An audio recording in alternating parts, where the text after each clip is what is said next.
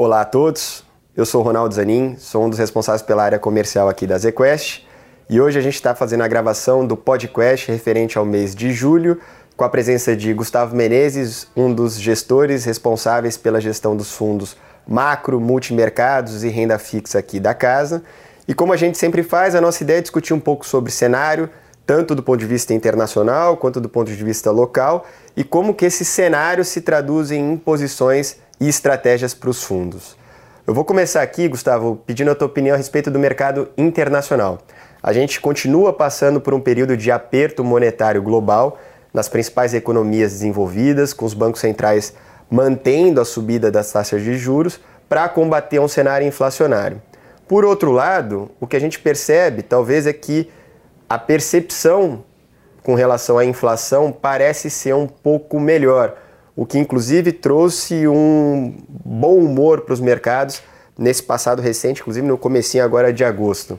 É, em contrapartida, a gente também tem um cenário de desaceleração e a dúvida fica, né? É, de fato, a gente está conseguindo enxergar a dosagem dessa política monetária na medida certa, de modo a fazer com que a gente consiga combater a inflação e não jogar as economias numa recessão profunda, Acho que talvez essa seja a grande pergunta dos mercados. E aí começo passando a bola para você para a gente explorar esse tema.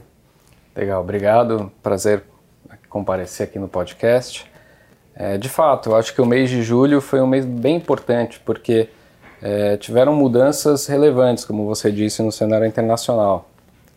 Eu acho que existia antes de, é, do mês do, do, do primeiro semestre do ano essa indefinição para onde que iriam as, as taxas de juros globais, principalmente Estados Unidos, né?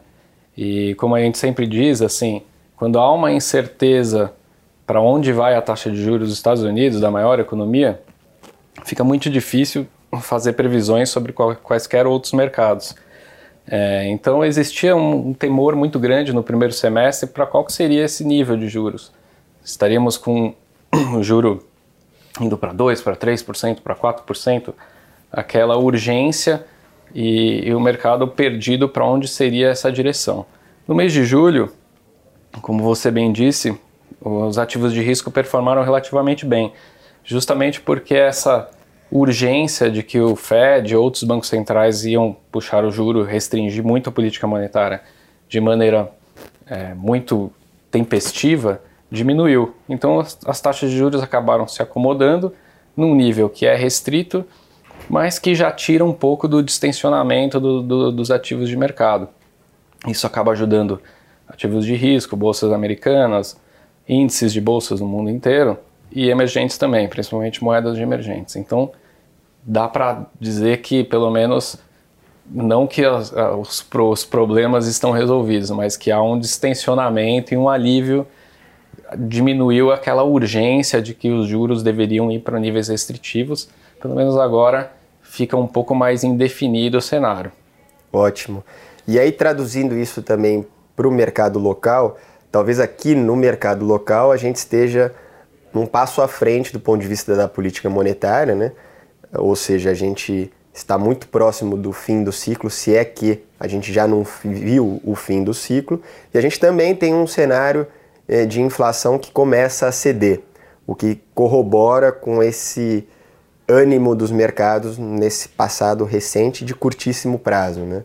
É, do ponto de vista de crescimento econômico, talvez a gente também tenha uma diferença se comparado ao resto do mundo, jogando a favor da economia local. Isso se confirma na leitura de vocês? Eu acho que sim. É, trazendo aqui para o universo do Brasil, né? Acaba ajudando, né? Como eu disse, assim, você tem a coluna vertebral do mercado, que é a, né, a maior economia do mundo, os Estados Unidos, e para onde você acha que vai as taxas de juros dos Estados Unidos, que é o que baliza o restante do mercado. Acho que aqui a gente já se encontra num nível de política monetária muito restritiva, é, e o cenário externo acabava atrapalhando justamente por a gente ter essa incerteza de que, de, de repente, 13%, 13,5% é pouco, é muito? Depende do que? Depende de onde o resto do mundo se encontra. Né? A gente sempre olha bases relativas, então Estados Unidos vai ter que fazer uma, um aperto mais incisivo do que nós imaginávamos De repente a política monetária aqui vai ter reflexo no preço do dólar, vai ter reflexo no preço dos ativos, exigiria uma atitude ainda mais tem mais contracionista do Banco Central. Então, a partir do momento em que há uma certa clareza no cenário, no cenário internacional, o que não é verdade, mas o mercado já traz algumas indicações animadoras. Por mais que o, o Fed, o ECB, outros bancos centrais importantes continuam fazendo e, e, e sendo hawkish, né, na linguagem do mercado, continuando com o processo de ajuste monetário, a gente já vê indicadores no mercado de renda fixa lá fora, por exemplo, que são as, as implícitas dos títulos americanos cedendo bastante. Então, assim, por mais que o Banco Central continue a sua linguagem é, de, de, ainda de combate à inflação, o mercado já mostra que é, espera-se que o trabalho que foi feito até agora já renda frutos e as expectativas de inflação já estão desmontando nos preços desses ativos. Então, isso eu acho que é um indicador até mais importante do que o próprio Banco Central, é como o mercado está lendo isso. E o mercado até então está lendo de uma forma é, boa, de uma forma de que esse trabalho que foi realizado vai render frutos. O que a gente precisa saber agora é se de fato esses frutos vão acontecer. Se a inflação vai ceder, como tem cedido um pouquinho né, nos itens mais voláteis, tem cedido nas leituras recentes de CPI, de PPI, que são os índices de inflação ao consumidor e ao produtor. E aqui também a gente colhe os benefícios disso, via preços de energia, que né, além das medidas do governo, tem cedido no mercado também.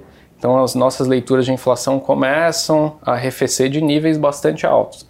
Mas, considerando os últimos seis, nove meses que teve o advento da guerra e vários outros choques, tem como o mercado celebra por conta dessa mudança na margem. Acho que é necessário ainda confirmações, mas o mercado local, quando a gente olha os níveis de preço, é, tem, a gente acredita que tem bastante desconto ainda que pode performar muito bem.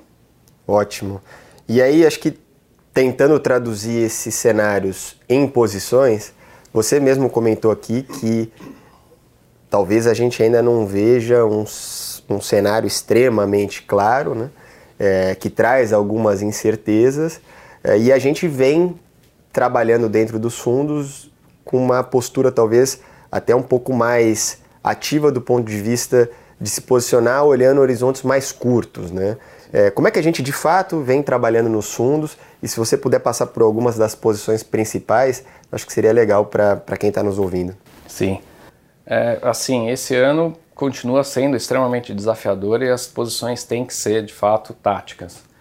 É o, óbvio que a gente sempre divide os temas entre curto prazo, longo prazo, médio prazo, mas se a gente faz uma, uma, uma retrospectiva do que foi esse ano de 2022 dentro da nossa atribuição de performance que foi é, tem sido excelente esse ano, a gente vê que o tema do primeiro trimestre foi diferente do tema do segundo trimestre, que foi diferente, que acho que vai, com certeza vai ser diferente agora no terceiro trimestre, com certeza no quarto. Então essa agilidade dentro do multimercado tem se mostrado de extremo valor, principalmente nesse ano, um ano em que as coisas estão mudando de maneira muito dinâmicas, né?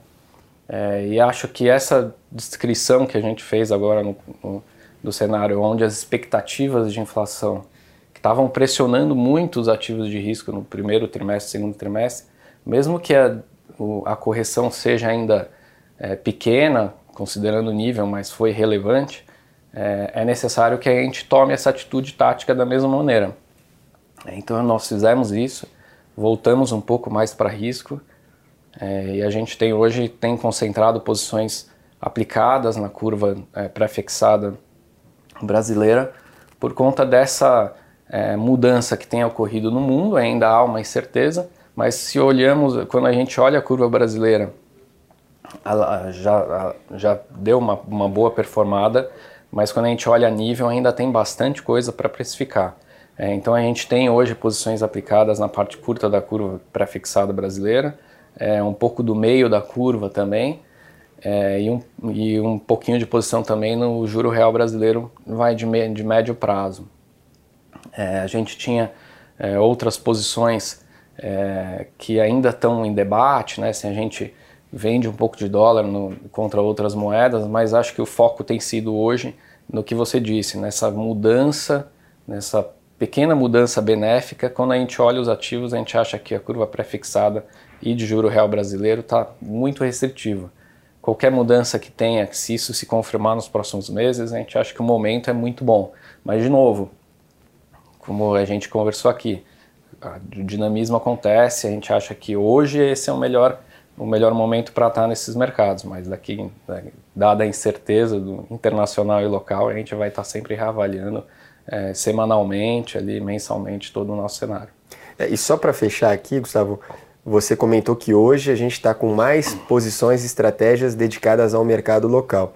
E como você bem pontuou, ao longo do ano a gente mudou por várias vezes as, os temas, as estratégias e a gente acompanhou grande parte da alocação do, do risco dos fundos nos mercados internacionais. Hoje a parcela internacional ela está menor. Sim, Sim é uma boa observação porque de fato é, os mercados internacionais normalmente é, são estáveis e todo mundo corre para os emergentes para buscar oportunidades, né? É, com essa questão inflacionária, que foi acrescida com as incertezas da guerra que aconteceu lá no fim de fevereiro, os mercados internacionais de países envolvidos ficaram extremamente voláteis e apresentaram bastante oportunidades. É, então, nós capturamos bem essas, essas, essas oportunidades através de, né, de diversas posições, seja em bolsa chinesa, em taxa de juros americana, é, em posições vendidas em euro é, sempre né, buscando essa aonde que está a oportunidade onde está a incerteza. É, então é importante buscar a origem, né, o mercado primário ali da onde se encontra a oportunidade. E, então, como esse cenário internacional estava muito barulhento, a gente deu prioridade para de fato a, é, aplicar as nossas estratégias lá. Com essa mudança nos últimos 30 dias de que o cenário internacional tende a ficar um pouco mais sob controle, foi aí que de fato a gente voltou para o mercado brasileiro e em bases comparativas eles se mostraram, pra, pelo menos para a gente nesse momento, um mercado onde tem mais preços mais descolados. É, então sim, é, em bases comparativas, pelo menos assim no ano de 2022 até então, hoje é o momento em que a gente concentra mais, vai portfólio mais direcionado para ativos locais do que esteve durante o ano inteiro. Ótimo.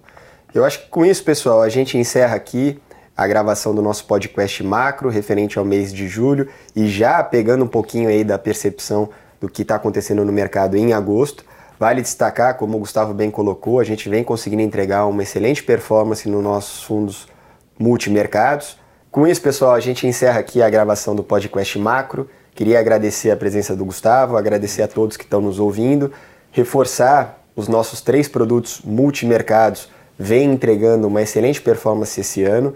Uh, relembrando aqui o Azequest Multi, o Azequest Multimax e o Azequest Multi PWR. São três fundos que seguem a mesma estratégia. O que diferencia um do outro é o apetite a risco, começando com o Multi, passando pelo Max e até a versão mais agressiva que é o PWR.